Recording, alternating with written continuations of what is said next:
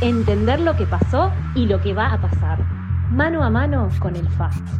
El Frente Amplio nace del pueblo y se nutre con el pueblo. Le ruego que no se rinda. Porque la vida no es solo recibir, es antes que nada dar, es la hermosura de vivir al tope.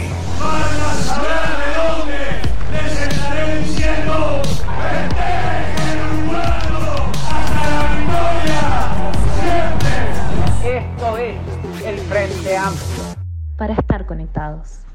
Estamos ante temas muy serios, ¿no?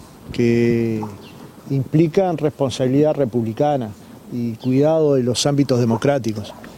Eh, hemos asistido en las últimas semanas a un conjunto de errores del gobierno que se han transformado en problemas institucionales. Claramente el pasaporte Marcet no se debió haber dado nunca, jamás. Una persona que estaba presa por entrar con un pasaporte falso paraguayo a Dubái no era una persona que podía acreditar un pasaporte por 10 años fuera del país. Claramente luego la perforación de la política antitabaco constituyó un grave problema para la salud de los uruguayos y se priorizó lo económico sobre lo sanitario. Y este caso Asticiano, que es una asociación para delinquir, que se construyó en el cuarto piso de la torre ejecutiva y que todavía no sabemos cuál es el final de este duro episodio que vive en el Uruguay. En el medio de este conjunto de episodios hay un conjunto muy grande de uruguayos pasando situaciones alimentarias complicadas, que se alimentan en ollas populares o en comedores municipales, e independientemente del número, que es una discusión superficial, son decenas de miles. La, pobreza en el Uruguay no cae a pesar de que el Producto Bruto Interno crece dos años consecutivos. Este año se calcula que una tasa de 5.8% de crecimiento. Es decir, la, la riqueza se concentra y el dolor también. Es decir, el dolor de los que menos tienen también. En esa circunstancia, un conjunto de diles resuelven hacerle un juicio político a la Intendencia, a la Intendenta de Montevideo, cuando obviamente se presentaron los informes. Cuando se le dicen eso a los ediles, dicen, bueno, en verdad no es tanto por los informes, sino por el relacionamiento con la Intendenta. Es decir, que una forma de relacionarse, buena o mala, puede hacer eh, disparar un instrumento constitucional que es grave, que cuando se instala tiene que ser por algo grave, como ha dicho el abogado Martín Rizzo, el constitucionalista Martín Rizzo. Entonces nos parece que este humo es de mala calidad, pero sobre todo de mala calidad no solo contra Carolina Cose o contra el Frente Amplio o contra el gobierno del Frente Amplio Municipal, contra el Uruguay. Pero imagínense que todos los que tuvieran un tercio de eh, los ediles en un departamento hicieran juicio político porque el intendente no va, o porque el intendente nombra todos los cargos a dedo, o como ha pasado por hechos por lo menos eh, reñidos con la ética política. Y esto no ha pasado porque el Uruguay tiene una tradición democrática de cuidar su institucionalidad. Cuando los ediles perforan ese cuidado, estamos en un límite muy delicado. Cuando usted le dice a la intendenta cínica, no es que está pasando una raya, está pasando toda la raya. El presidente no me precisa para saber que ediles de su partido y de otros partidos de la coalición están pasando la raya. Por suerte, algunos líderes de los partidos políticos del gobierno se están desmarcando de esta posición. Si la Intendencia de Montevideo aparece en el octavo lugar de acceso a la información pública, ¿Cuál es? Esto es sencillamente persecución política. Una intendenta le puede caer bien o mal a la bancada de ediles. Lo que no puede, incluso puede discrepar.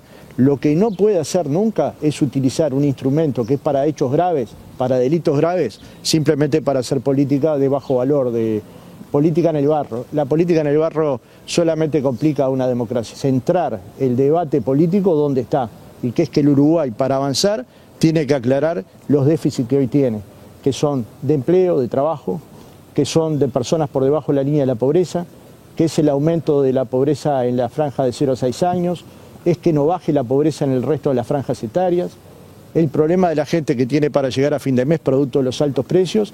Yo les quiero dar una noticia, los partidos de oposición son electos para oponerse a los gobiernos y para construir alternativa a los gobiernos.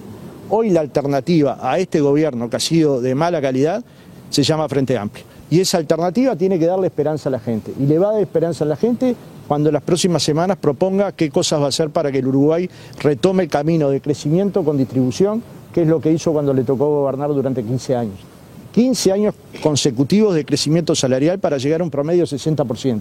Todo lo que dije de Astesiano es que había que aclarar La pregunta, ¿no había que aclarar?